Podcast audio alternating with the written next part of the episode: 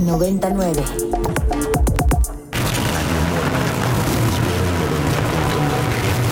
Radio Mórbido, Ibero 90.9. Hágase la oscuridad.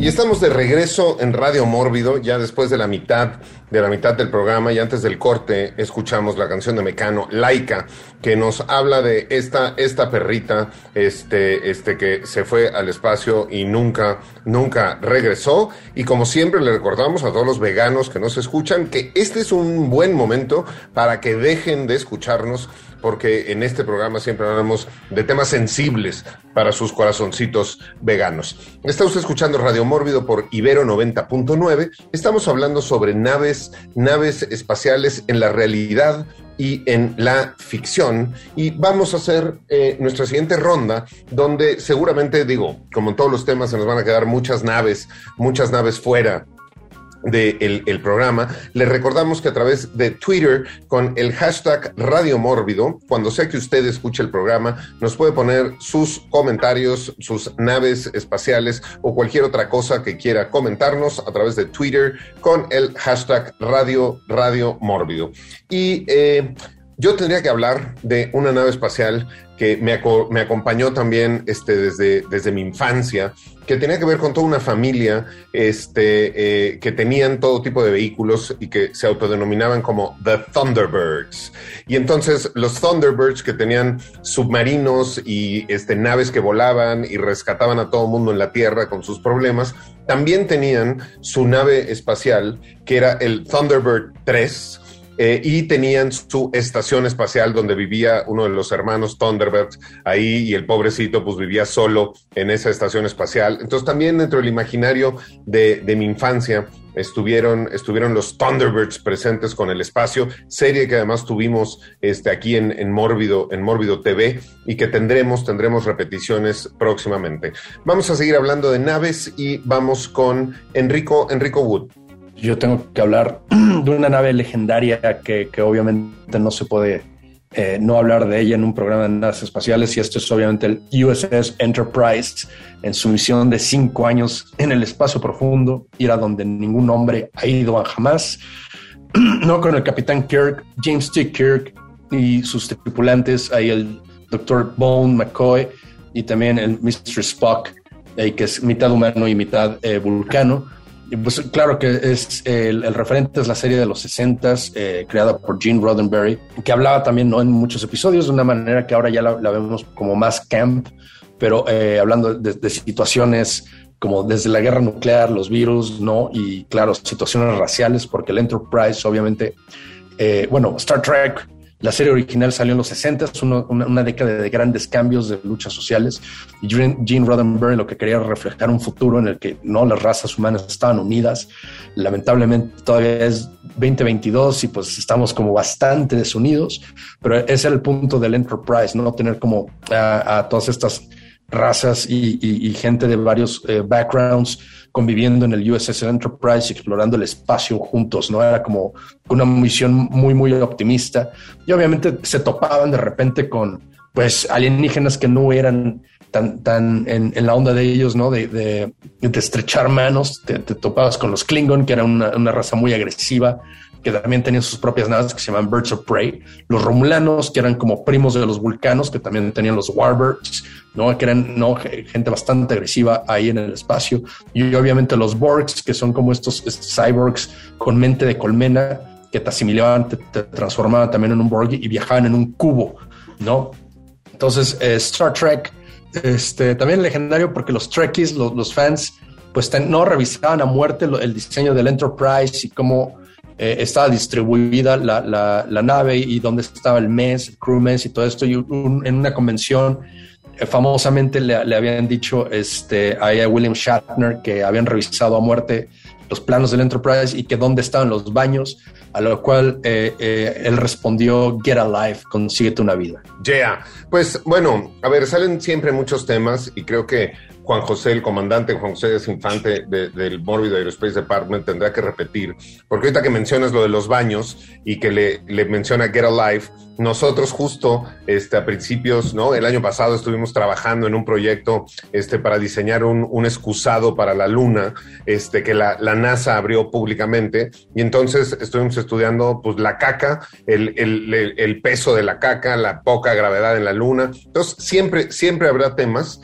¿no? Este, vamos con Eric, Eric Ortiz. Igual hace rato que Juan mencionaba algunas películas rusas que estaban en Netflix, igual recordé mi pequeña aportación sería una más reciente Spotnik, así se llama, de 2020.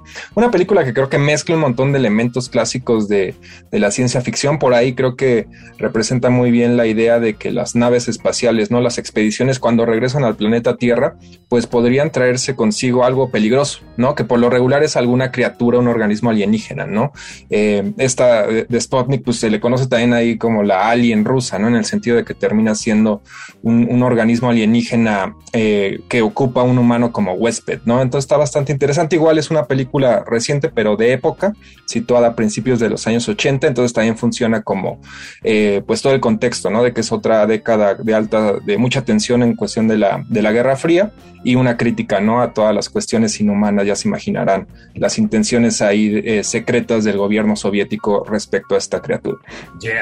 Pues bueno, hace rato, hace rato, gran película, ¿no? Sputnik, gran, gran película, tuvo estreno comercial en, en, en, México, le fue bastante bien, la criatura está, está increíble, el diseño de la criatura, si pueden véanla, este, está disponible en Netflix. Hace rato Juan José hablaba de esta, ¿no? De este, este viaje, ¿no? Y este, este sincretismo entre la imaginación y la, y la realidad y eh, cómo podemos pasar de la ciencia a la ciencia ficción y de regreso. Y sin duda, dentro del mundo del terror, que es este, mi casa, este, pero también dentro del espacio, tendría que mencionar una película que se llamó Apolo 18, que no hubo una misión real este, pública que fuera Apolo 18, las misiones Apolo terminaron antes, pero esta película lo que plantea es que hubo una, una misión más, el Apolo 18, y que nunca fue pública porque pues descubrieron algo en la luna que más bien los descubrió a ellos y los acabó con ellos. Es una película como de found footage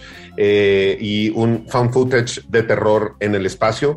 Este, una película que a mí me gustó mucho. Si no la han visto, vean, vean Apolo 18.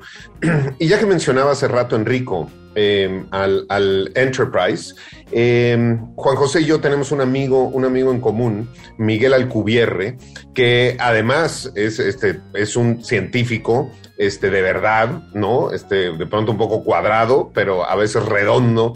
Y este Miguel Alcubierre hizo, de hecho, un estudio eh, eh, real sobre la energía que necesitaría el Enterprise para viajar a las velocidades que viaja, pero detalles más específicos nos los puede dar Juan José Díaz Infante. Hola, este, sí, un día cenamos con, con Alcubierre, tú y yo en mi casa, por cierto. Este, y fíjate que yo, este, fui invitado a un congreso de viajes interestelares, que es un simposium interestelar que se lleva a cabo, a cabo cada año y que quiere este, que la humanidad pueda viajar a las estrellas en los siguientes 100 años. Entonces me hablaron por teléfono para invitarme a mí, les dije que yo no era interestelar, que yo estaba lanzando satélites, es decir, que yo iba a 400 kilómetros, 700 kilómetros, pero que no tenía nada que estar haciendo. Pero me invitaron de cualquier manera. Y resulta que me encontré, esto era en San Francisco, por allá por Monterrey, pero Monterrey de San Francisco, por Carmel. Y resulta que también estaba Miguel Alcubierre allá, estábamos invitados los dos y resulta que a mí me invitaron porque yo soy amigo del Twitter de Miguel Alcubierre. Si alguien hizo una relación de que él y yo nos llevábamos también, que había que invitar a los dos. Y este, y Miguel Alcubierre lo que hizo fue las matemáticas del Warp, de, de los motores Warp del Enterprise. Entonces chutó todas las matemáticas en algún momento de, cuando él era estudiante y se volvió muy famoso. Alcubierre se le denomina como el Alcubierre Warp, pero fuera de la, inclusive en la realidad hay un término específico del Alcubierre Warp que se genera como un referente obligado en viajes interestelares, fuera del Enterprise y de, y de, y de las películas de ciencia ficción. Pues hay otras gentes que están planeando cómo viajar interestelarmente a velocidades mayores de la luz. Ahora, es muy interesante ver la, ¿cómo se llama? La, conferencia de, Miguel hablando del Alcubierre Warp, porque utiliza demasiada antimateria. Es decir, si pudiera condensar la antimateria, sería del tamaño de Júpiter, ¿no? Y como materia, pues creo que utiliza casi toda la materia del universo para poder transportarse. Es decir, tiene que meter a todo el universo dentro del Enterprise para transportarse lo más rápido posible dentro del universo. Es, muy bonito el, diagrama de, Podcast 99. Y pues por supuesto, cuando yo llevé el poema de Gravedad Cero, una de las personas que vino a flotar conmigo fue Miguel Alcubierre. Flotamos juntos en Rusia. Yeah.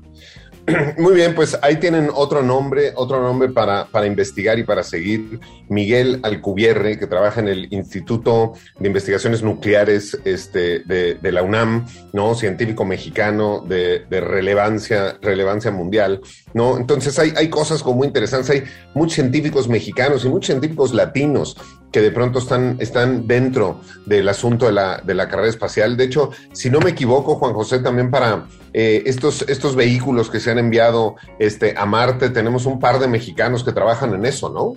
Bueno, lo que pasa es que era el doctor Navarro, que también estaba en el Instituto de Ciencias Nucleares, que estaba trabajando en algunos experimentos del rover que estaba en Marte. Desafortunadamente el doctor Navarro murió de COVID ahora en, épocas de pandemia. Eh, este, murió. Y el otro era Eduardo, no me acuerdo su nombre, que diseñó las llantas. Él es de Sinaloa. Pero ahorita me agarraste, en, eh, me, agarraste en curva de el, el, apellido de Eduardo, pero sí, él, él tuvo que ver con los movimientos robóticos de las llantas del Curiosity. Muy bien, pues bueno, ahí ven cómo este, no, solo, no solo los mexicanos este, eh, dependemos del de el, departamento o la institución gubernamental dedicada al espacio, que lo último a lo que está dedicado es al espacio, y pues digo, además, dentro de los momentos históricos que estamos viviendo de la 4T, pues digo, si la cultura, si la cultura no es prioridad, imagínense el viaje al espacio es no solo lo más fifí que existe, sino ni siquiera, ni siquiera pasa por las mentes cuatroteanas. Eh, sigamos hablando de naves, de naves en, en, la cultura pop. Y yo tendría que hablar de una película y una nave este, que a mí me gustó, me gustó mucho, que se llama Pandorum, ¿no? Y que es esta nave que va a viajar durante una, un, un, periodo larguísimo de tiempo y entonces como hemos visto en otros casos, pues todos los que van dentro de la nave van dentro de pods y dentro de cápsulas dormidos para que puedan este, eh, pasar durante todo el viaje y de pronto uno de ellos se despierta, ¿no? Este, la nave está oscura, este, ve que todos los demás están dormidos, no entiende qué pasa, trata un poco ahí como de recuperarse, se da cuenta que hay varios muertos en los pods, se da cuenta que hay otros pods que están rotos, este, va recorriendo la nave, no se da cuenta de nada, y hacia el final de la película lo que nos damos cuenta es que, pues bueno, ya hay una banda ahí de caníbales dentro de la nave, pero que además la nave llegó a su destino hace muchísimo tiempo y está en el fondo de un océano de este planeta. Ellos piensan que no han llegado, pero ya ya estaban ahí. Pandorum se llamaba la nave y Pandorum se llama la película, una película de terror este, que no se deben de perder. Vamos con Enrico, Enrico Wood.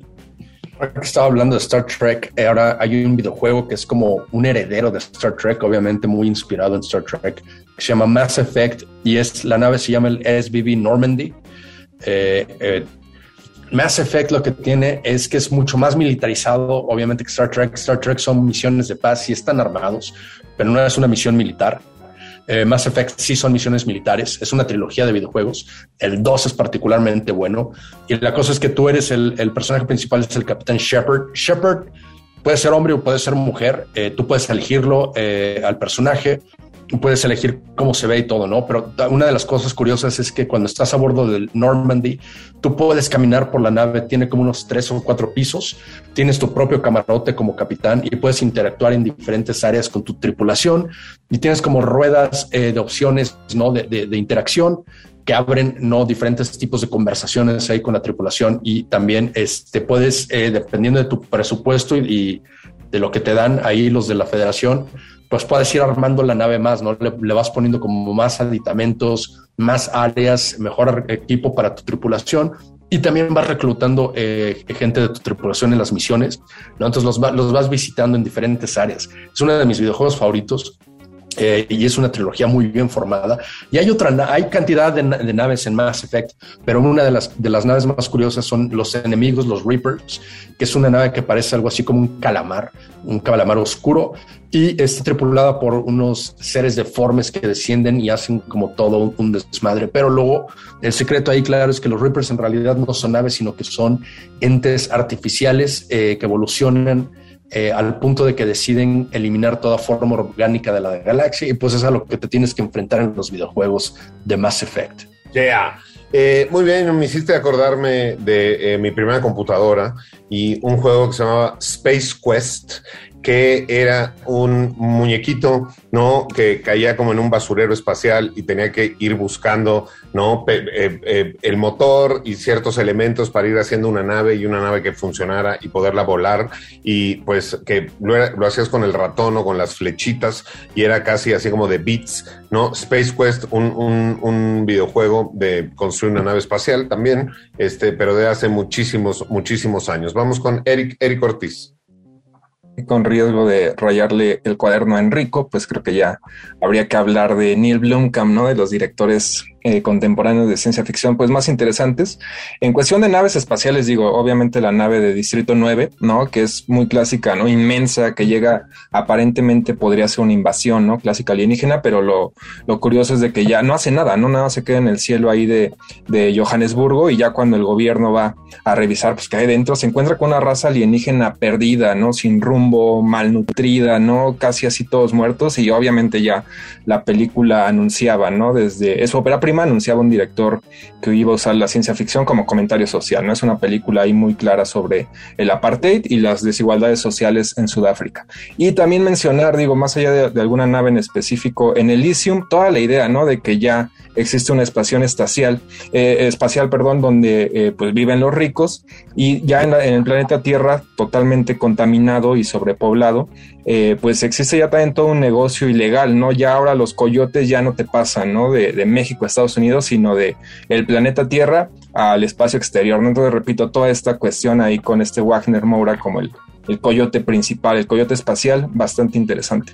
Muy bien, a ver, hemos estado hablando de algunas naves espaciales eh, eh, a lo largo del programa que tienen que ver dentro de las con, la ciencia ficción, pero también con otras, otras razas, ¿no? Este, y otras inteligencias fuera de la inteligencia del ser humano, ¿no? Entonces, eh, estamos entrando, digo, habría que hacer otro programa sobre extraterrestres, pero estamos entrando también dentro de, del mundo de eh, los ovnis, ¿no? Y el término, el término viene de objeto volador no identificado y se refiere a la observación de un cuerpo volador real o aparente que no puede ser identificado por el observador y cuyo origen sigue siendo desconocido después de una investigación. El acrónimo fue creado para reemplazar al de platillo volador o flying saucer, eh, ya que a diferencia de este, un ovni no tiene por qué ser necesariamente un objeto tecnológico tripulado, puede ser también una estrella, un meteorito o un avión desconocido, pero este asunto de los ovnis y de los extraterrestres y de los platillos voladores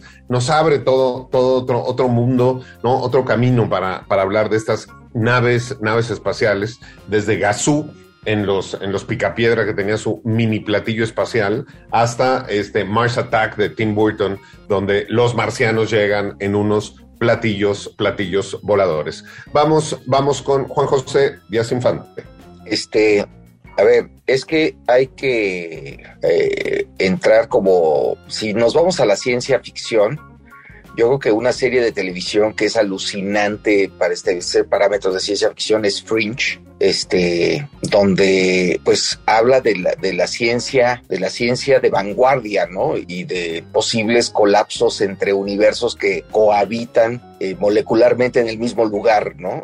Entonces también había como que entender un poco que si uno se adentra en la ciencia, pues este, pues uno pues te empieza a dar cuenta que tampoco necesitas ir muy lejos para encontrar un hoyo negro. Es decir, seguro en la Tierra por ahí hay hoyos negros flotando a la mitad de, este, de las Filipinas, ¿no? Entonces, creo, creo que si establecemos, pues primero ese parámetro es entender que el átomo es por definición un espacio vacío. Entonces, a lo cual somos un espacio vacío. Ahora, creo que el, el, experimento más interesante es SETI, S-E-T-I, que es Search for Extraterrestrial Intelligence, y que nuevamente tiene la referencia a Contact, ¿no? Que es el estar escuchando las, las eh, radioseñales del, del universo. Y yo llegué a trabajar con algunas de las gentes de SETI, y el problema es que cuando realmente veamos el primer ser extraterrestre, tendríamos que tener un algoritmo de eh, que nos pueda decir la diferencia cultural de la gente que vamos a, encontrarnos, ¿no? Este matemático de SETI, Claudio, que luego también me acuerdo su, apellido, este, estableció que el, el encuentro más extraterrestre que existe es entre los aztecas y los españoles donde había una distancia de 3.000 años entre ellos de la invención de la rueda. Entonces, él genera una fórmula matemática para, para establecer que antes de poder platicar con cualquier persona, hay que generar un algoritmo que nos dé las diferencias de cultura para poderle decir a esta persona, oye, tú vas 3.000, 5.000, 10.000 años adelantado y yo voy 500 años atrasado. Es decir, eh, el, lenguaje entre dos culturas de distintas, eh, en distintos tiempos, en un algoritmo de distintos tiempos, pues es dificilísimo, ¿no? Y ahí una referencia bonita es una película que se llama The Arrival y que tiene que ver mucho con el lenguaje y con, y con, y, con la metáfora del tiempo, ¿no? De, de, gentes en distintos tiempos o utilizando el tiempo de una manera distinta. Eh, Arrival, gran, gran película, de hecho ah, podemos hablar de ella, de ella un poco más y de este concepto que tiene que ver también con la lingüística y con el idioma y con, y con las palabras, ¿no? Pero ya que hablamos de ovnis y ya que hablamos de extra terrestres y ya que hablamos además también de series de televisión como la de Fringe y que tocan todo este tipo de temas, pues sin duda vale la pena mencionar eh, eh, The X-Files, esta, esta serie que también de pronto va tocando como todos estos temas. Y eh, diciendo esto, ya agrupando todo esto, ¿no? Extraterrestres, ovnis, X-Files y Radio Mórbido, que es un programa además musical, vamos a escuchar una de esas canciones que solo escucha usted en Ibero 90.9 en Radio Mórbido y que solo lo escuchará por una vez en su vida. Y esto es The X-Files la cumbia y regresamos con todos ustedes aquí a Radio Mórbido. Podcast 99. Y estamos de regreso en Radio Mórbido después de escuchar X-Files, la cumbia. Y el tema, el tema del programa de hoy son naves, naves espaciales. De eso hemos estado hablando y de eso seguiremos, seguiremos hablando en el tiempo que, que todavía tenemos, tenemos de programa. Creo que vale la pena entrar en el tema de las naves espaciales reales. Llegamos y hablamos de, eh, Werner von Braun, hablamos de los rusos, hablamos de las Soyuz, no hablamos mucho de la Mir y de la Estación, Espacial Internacional, pero también eh, eh, ahorita, y nos mencionaba el comandante Juan José, este, los rusos son prácticamente los únicos con la capacidad de andar mandando cosas al espacio, aunque los chinos andan por ahí este, dando lata, los hindús tienen ganas, pero los chinos pues ya de pronto le avisan al mundo que llevan un rato en la luna haciendo cosas. Y de hecho, eh, hace poco escuché dentro de, alguna de las amenazas del loco de Putin, este, que estaba diciendo con todo, todas las medidas que iba a tomar por las represiones que le estaban diciendo, era, era justo eso, decir, ah, sí, pues a ver quién le sube, a ver quién le sube sus cosas a la Estación Espacial Internacional. Y es más, no bajo a los norteamericanos que estén ahí, ni a ningún astronauta de ningún país que nos esté poniendo restricciones.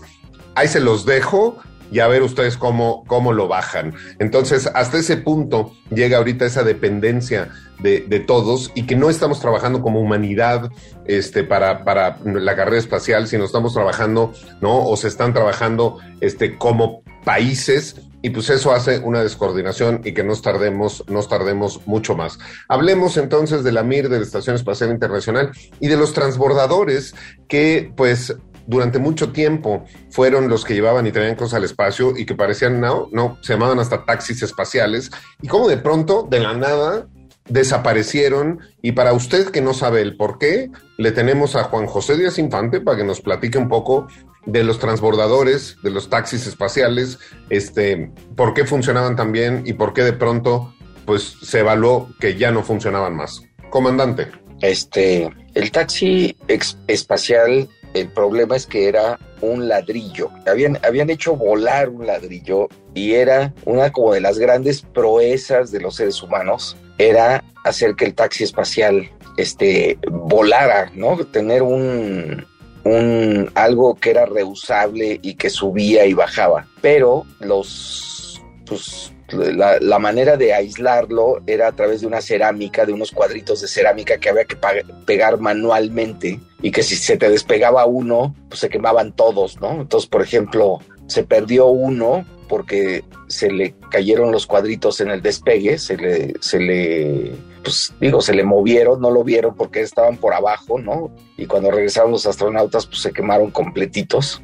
Y por otro lado, el, los O-rings, que nunca habían previsto que, había que hacer un lanzamiento en bajas temperaturas, era problemático y que se congelaban los O-rings y eso hacía que explotara el Challenger, ¿no? Entonces pues, se perdieron dos transbordadores.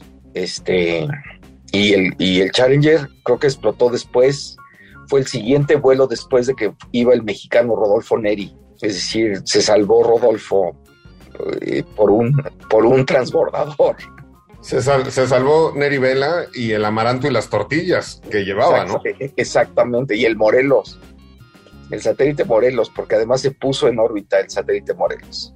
Muy bien, estamos hablando de naves espaciales, este, todo este programa de los transbordadores espaciales, y sin duda son cuestiones generacionales, porque los que crecimos con los transbordadores espaciales, pues también crecimos con el Concorde, ¿no? Y ambas son pues ya este, eh, tecnologías obsoletas que representaban un riesgo para los seres humanos, ¿no? Los Concorde también tuvieron estos accidentes que de pronto el Concorde se despedazó con todos sus tripulantes adentro y así como un par de transbordadores. Y ahora llegamos a esta época donde pues podemos ver eh, distintas, distintas compañías y corporaciones privadas ¿no? Haciendo sus, sus esfuerzos y su propia carrera, carrera espacial, este, entre las cuales, bueno, podríamos hablar de Richard Branson con Virgin Galactic y evaluar si esas son naves espaciales este, o no. Tenemos también a Jeff Bezos, evidentemente, este, con Blue Origin y su, su carrera espacial y pues con el dinero que tiene seguro lo puede lograr. Y Elon Musk con SpaceX, que creo que es uno de los que tiene, ¿no? De los, de los mayores, mayores avances. Vamos con Enrico, Enrico Wood.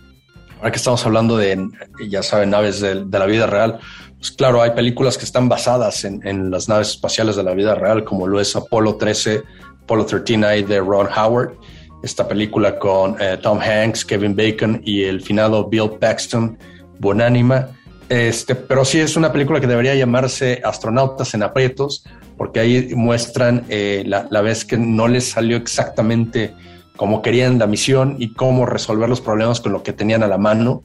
¿no? Es una de esas situaciones en donde tu sueño se vuelve una pesadilla, el sueño, claro, del astronauta, de ir al espacio, de, ir a la luna, ¿no? No pudieron ir. De hecho, esa, misión se supone que, tal vez me, me, corrige eh, Juan José ahorita, de que eh, se supone que sí iban a ir a la luna, pero no pudieron. Y este, y obviamente, pues la, la situación de vida o muerte en la que se encontraban y que no está tan padre de repente ser astronauta. El espacio es un, un lugar bastante, bastante agresivo eh, para la vida humana, ¿no? Yeah. Pues a ver, ya que hablamos de películas y el espacio, tendríamos que mencionar, rayándole completamente su cuaderno Enrico Wood, a Tom Cruise. Y Tom Cruise y el anuncio que hizo de que él iba a ser el primero en filmar una película en el espacio, cosa que seguro sorprendió al reportero de TV Azteca, este, que estaba convencido de que ya se habían filmado películas en el espacio, ¿no? Y, y le preguntó a uno de los free amigos este, que qué tan difícil había sido filmar una película en el espacio, pero Tom Cruise anuncia que va a ser el primero en, en filmar una película en el espacio con una compañía norteamericana y como bien nos decía Juan José, pues los rusos le acaban, le acaban este, ganando, porque este, los rusos en una Soyuz, eh, el veterano cosmonauta ruso Antov Shkeplerov, y la actriz Julia Persilt y el productor de cine Klim Shipenko ya se fueron a la Estación Espacial Internacional, ¿no? Se fueron en 2021, se fueron los tres y ya grabaron unas escenas de una película en la Estación Espacial Internacional y una vez más los rusos le ganan a los norteamericanos en algo que tiene que ver con el espacio. Y por ahí hay un anuncio también que escuché hace poco, de hecho salió en Variety, de una compañía que está planeando hacer un estudio de filmación en el espacio, en gravedad cero, para filmar talk shows, eventos deportivos, este, películas y toda una serie de cuestiones, cosa que seguro nos va a abrir a nuevos, nuevos, este, productos culturales, porque pues se van a, ver los deportes en gravedad cero, pues no pueden ser los mismos que en la Tierra, pueden estar inspirados a los que nosotros jugamos aquí, pero pues van a ir modificándose y pues esas son las cuestiones que de pronto se van a poder hacer en este estudio. Y hace rato hablaba de, lo, de las generaciones también, porque pues algunos crecimos con los transbordadores y el Concorde y hay otros pues que ya nacieron con, ¿no? Con iPad y con computadoras y pues que para ellos la carrera al espacio pues no son ni los rusos ni los gringos, sino son más bien pues estos, estos personajes como Elon Musk, Jeff Bezos eh, eh, eh, y Richard Branson que hemos mencionado. Eric, Eric Ortiz. Igual para entrar en cuestiones más realistas, pues un par de, documentales. Está uno que se llama tal cual Apolo 11, es reciente, de 2019, y lo valioso es ese que rescató, es contado totalmente a través de material de archivo, ¿no? La, al cual de ida y de vuelta hacia la luna. Eh, y hay archivo que es totalmente inédito, entonces eh, creo que es como incluso por mera cultura eh, ¿no? popular, por conocer eh, todo esto, pues verlo ese documental. Y el otro es uno que se llama The Visit, un documental dirigido por Michael Madsen, no el actor de, de Perros de Reserva, así se llama igual el director, un documental de eh, 2015, que es más bien una suerte como de simulación de qué pasaría en, en caso de que si llegara no este esperado primer encuentro de una nave alienígena que aterrizara a la Tierra. Entonces, tal cual, se lo toman muy en serio de que empiezan a entrevistar a gente que trabaja en la ONU, eh, a expertos militares, ¿no? ¿Cómo sería la, la reacción realista, ¿no? Entonces hay varias, eh, pues, teorías, por así decirlo, ¿no? De que muchos anticipan que podría ser algo hostil, ¿no? Dado la historia de la, de la humanidad y cómo trata a otras, este, a otras especies, otras, este, tal cual. Y al mismo tiempo, pues creo que va muy de la mano con algo, una idea que pone a Rival en el sentido de que, pues al final no es imposible saber, ¿no? Cómo sería, tan solo cómo pensaría una raza alienígena, ¿no? Que por ahí a Rival es lo que intentan replicar, ¿no? De que ven, eh, pues tal cual como el futuro, pero al mismo tiempo no es tal cual que predicen el futuro, sino que simplemente así piensan, no es su manera de, de pensar muy, muy diferente a la de nosotros. Una vez más sale la película Arrival, que a mí me parece que es este, como, como, ¿no? Muy exitoso y muy coherente, este, por lo menos para nosotros, este, lo que plantea, en el sentido también de esta cuestión del lenguaje, ¿no? Que eh, está diciendo que les trae, que, trae un regalo, que trae algo, que trae una herramienta, que trae un don y que evidentemente pues lo primero que piensan los seres humanos es un arma, ¿no? Algo, porque es, es, es como un pensamiento muy claro que tenemos y tiene que ver con este asunto del de lenguaje, la construcción del lenguaje y cómo el lenguaje nos cambia, ¿no? Culturalmente nos cambia nuestra percepción y nos cambia en nuestro, nuestro aprendizaje. Eh, gracias a todos los que nos están escuchando momentos en vivo. Veo por ahí que se unió un, un, personaje que se llama Guillermino y que nos está poniendo aquí unas, unas eh, recordatorios, unas sugerencias. Muy bien, bienvenido, bienvenido también este por ahí Aldrin. Eh, eh, y gracias a todos los que nos escuchan. Estamos hablando sobre naves espaciales y ahora vamos con el comandante Juan José Díaz Infante. Este, mira, tú para pensar qué es lo que pensaría un alienígena este, que llegara a la Tierra, pues te estaría diciendo, a ver, voy a hablar con el que, con el representante de la mayor población que haya en el mundo, ¿no? Entonces, si llévenme con su líder, tiene que ser un líder chino.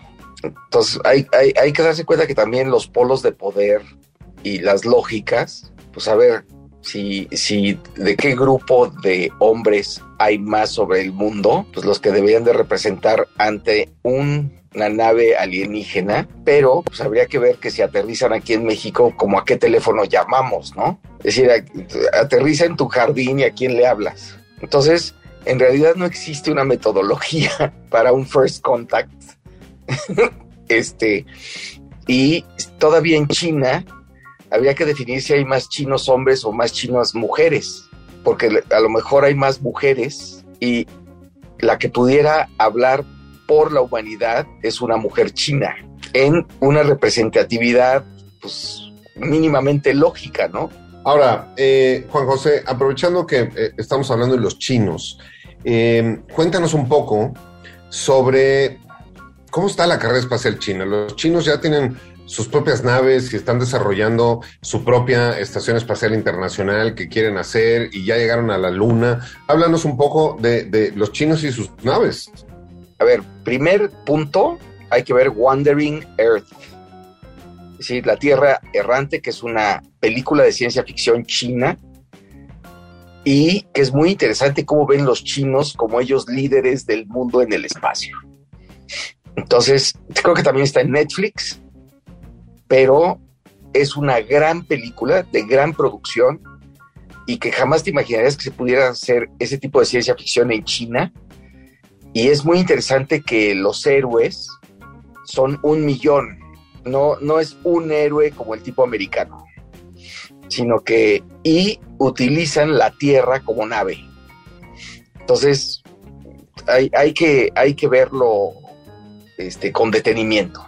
Ahora, por otro lado, China, pues ellos, la última vez que vi una conferencia de un chino, pues estaban anunciando que tenían 98 misiones al año.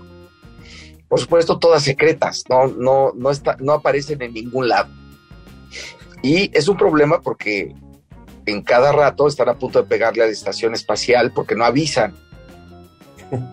Entonces, este, para, para que hayan un eh, pues, cierto parámetro, los Estados Unidos con Europa y Canadá y unidos, pues a lo mejor se echan unas 30 misiones al año.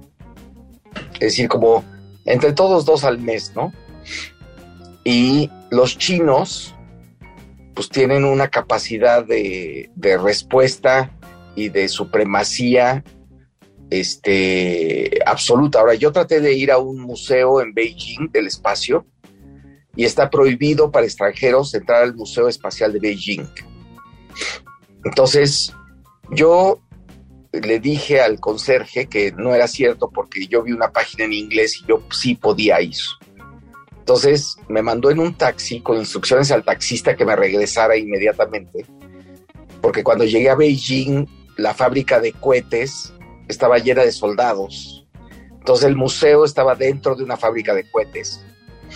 Y yo al tratar de entrar por una puertita, acabé primero tomando conciencia de que no sé chino. Entonces era muy difícil comunicarse con las gentes que me habían yo encontrado en un lugar donde yo no debería de estar. Y entonces estaba yo en la tiendita, pude comprar una maqueta, me sacaron, pero en realidad está prohibido el programa chino a los extranjeros. Entonces comentar sobre los chinos, pues sí son una poder, son una potencia sobre el mundo y nosotros tenemos que rearreglar nuestra mente para entender que lo que nosotros pensábamos que era Estados Unidos ahora es China. Ciertamente los chinos han sido, ciertamente los chinos han sido una potencia mundial desde siempre. Lo que pasa es que pues, nosotros no nos habíamos enterado o muchos no se habían enterado. Y pues además los chinos, pues está en chino ¿no? Y ellos hacen sus cosas por su cuenta. Y es muy cierto que si alguna, eh, que si la lógica de una inteligencia este, extraterrestre llegara a este planeta y dijera, pues quiero hablar con el líder de la mayoría de los habitantes de este planeta, pues tendría que llegar a hablar con los chinos que este, pues son, son los que están más, más avanzados. Muy bien, dicho esto, vámonos a nuestro siguiente segmento musical y vamos a escuchar a Tiny Team con la canción The Spaceship Song y regresamos con todos ustedes aquí a Radio Mórbido. Podcast 99. Regresamos en Radio Mórbido a seguir hablando sobre naves, naves espaciales. Y eh, nos recordaba hace rato por mensaje eh, Guillermino una, una película y una nave este, muy, muy especial que a mí además también me gusta mucho y ojalá en algún momento tengamos naves como esas. Y la nave se llama The Heart of Gold, el corazón de oro, y es de la película The Hitchhiker Guide este, to the Galaxy, la guía del viajero intergaláctico, ¿no? Y que es una película que además está llena como de, ¿no? Eh, toda una tecnología y todo, unas naves como muy simpáticas, pero esta nave que además, ¿no? Dentro de la cocina te podía preparar cualquier cosa que se te antojara, ¿no? Me parece, me parece maravillosa. Y bueno, el, robot este que tienen ahí, que viene incluido con la nave, que tenía una depresión absoluta todo el tiempo, también me parece muy, muy simpático. Entonces, The Heart of Gold, una nave más de las que hablamos en esta noche, y vamos con Enrico, Enrico Wood. Y eh, me, laten también estas naves del Space Opera que eh, tienen una tecnología tan avanzada que desechan un poco la, función en favor de la forma. A esto me refiero a que eh, ya no, nosotros en nuestro tiempo tenemos que concentrarnos en la función, ¿no? Y de, dejar de un lado el esteticismo, ¿no? Para que la nave funcione. En cambio, en, el, en la Space Opera es tan avanzada la tecnología que ya se pueden concentrar completamente en el esteticismo, no como en películas como en Dune o, por ejemplo, en las crónicas de Riddick, donde eh, la nave de los Necromongers ya está más basada en una basílica, ¿no? Que en una nave espacial. También tienen, por ejemplo, la, las naves de Jupiter Ascending, ¿no? Donde son eh, una mezcla entre un yate de lujo y una catedral, ¿no? Este, es, eso es como parte ahí de, lo que hacen los Space Opera y también en las obras de Jodorowsky, donde no pudo hacer los diseños que quería hacer en, en, su versión de Duna, donde realmente estaba como poniéndole mucho de su cosecha y lo plasmó más en sus cómics como en el Incal y sobre todo en los metabarones, ¿no? Los diseños de Juan Jiménez del argentino, el legendario dibujante que también lamentablemente murió eh, por causas de COVID en el 2020. Las, eh, las naves que él dibujaba eran completamente estéticas y eran eh, naves que también no eran una mezcla, este, de, catedrales, de, de, estatuas, ¿no? Que, tenían más forma que función y también jugaban mucho con la idea de que en el espacio pues no, no hay ni arriba ni abajo, entonces realmente eh, creaba una, unas formas arquitectónicas este, de, ingeniería ahí que, que, que eran bastante... Eh, pues no entre la psicodelia, pero también este, concentradas en ser bellas más que funcionales. Ya, yeah, pues sin duda ahorita que Enrico nos comenta estas naves espaciales eh, eh, con estas formas peculiares, inspiradas este, en, distintos, ¿no? distintos objetos o en, en cuestiones arquitectónicas o, en otro tipo de, de, de, cuestiones que más las, las de la funcionalidad, pues imposible no pensar en Doctor Evil y este, su nave espacial en forma de Doctor Evil, este, en la cual se va al espacio y se salva este, de que lo capturen para después este, regresar en una, en una secuela. Muy bien, Eric, Eric Ortiz.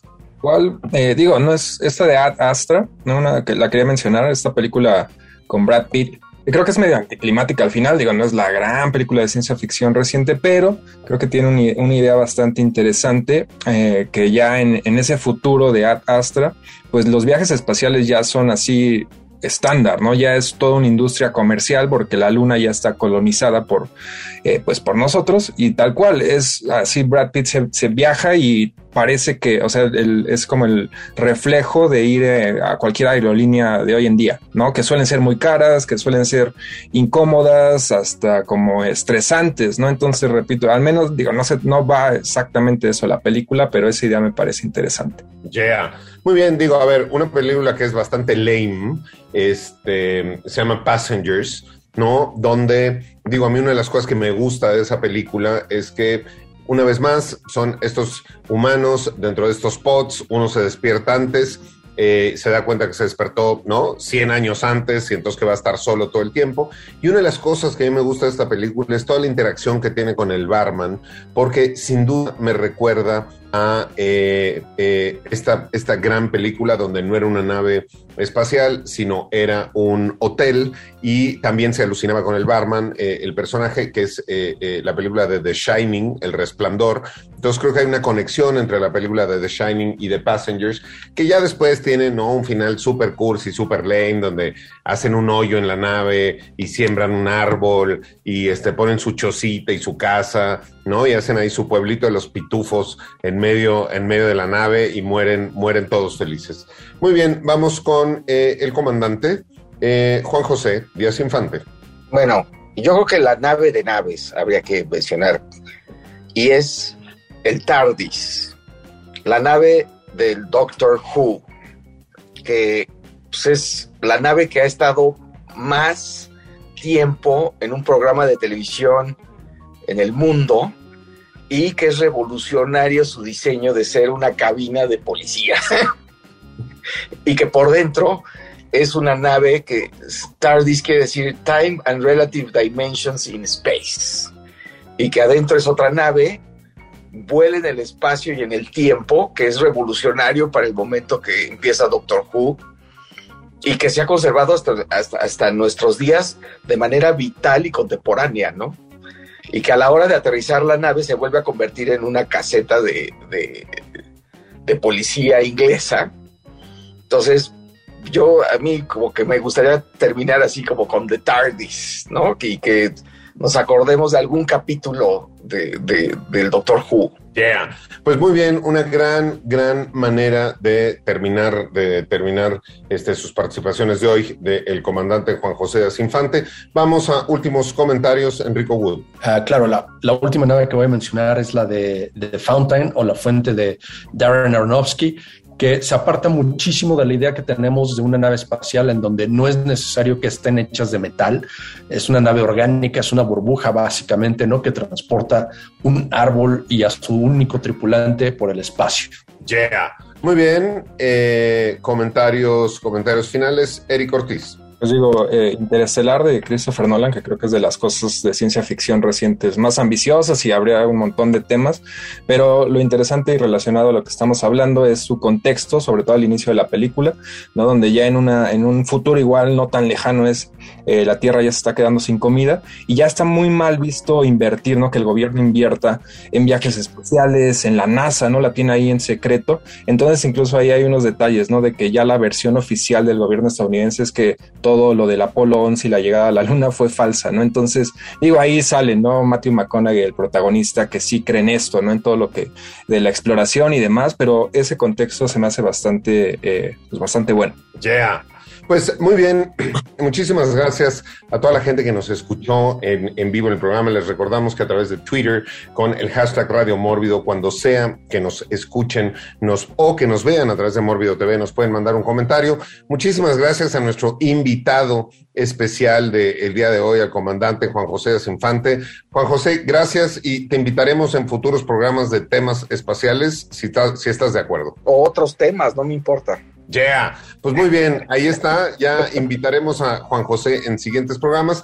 Yo no quisiera terminar sin mencionar dos, dos naves, una que ya la mencionamos de manera tangencial, que tiene que ver con una película mexicana que se llama La nave de los monstruos, una película de Rogelio A. González este, de 1960, ¿no? Donde pues llega esta nave llena de unos monstruos muy, muy particulares y pues el piporro este, eh, se da cuenta, así de take me to your leader y les llegó el piporro este, como el representante de la humanidad, una película que hay que ver sin duda es del sci-fi mexicano este, más relevante. Y la otra es Keiko en peligro, una película de 1990 de René Cardona III con... Eh, eh, los tripulantes de una nave que viene desde otra galaxia son Hugo Stiglitz y Susana Dos Amantes, que esta nave este, es en forma de estrella marina, ¿no? Porque es una, una civilización que está muy consciente del asunto del mar. Y la película trata de que Keiko, en realidad esta, esta orca, es extraterrestre y habla en maya este, con ondas mentales a su planeta de origen, eh, que la vengan a rescatar porque está muriendo por la contaminación en el Ajusco de la Ciudad de México a 3.600 metros sobre el nivel del mar. Les habla en maya a Hugo Stiglitz y Susana Dos Amantes vestidos de plateado y morado y vienen en esta nave en forma de estrella marina a rescatarlo y todos los extraterrestres de esta película hablan en maya, pero además no tienen que mover los labios. Keiko en peligro, otra película de sci-fi mexicano que creo que bien, bien vale la pena este que se vea.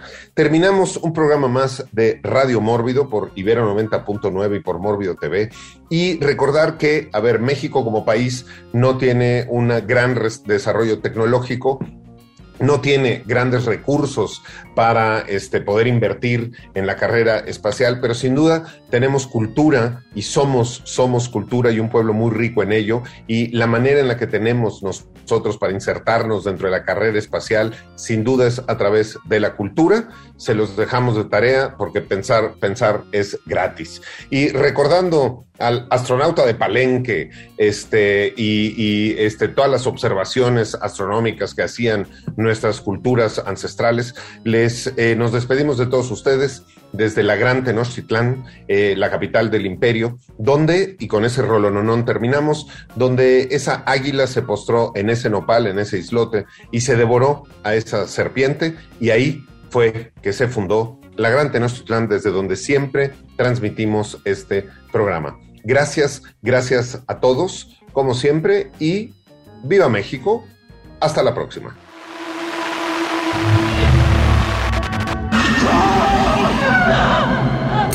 Esto fue Radio Mórbido, Mórbido, en Ibero 90.9. contenidos como este, descarga nuestra aplicación disponible para Android y iOS o visita ibero909.fm.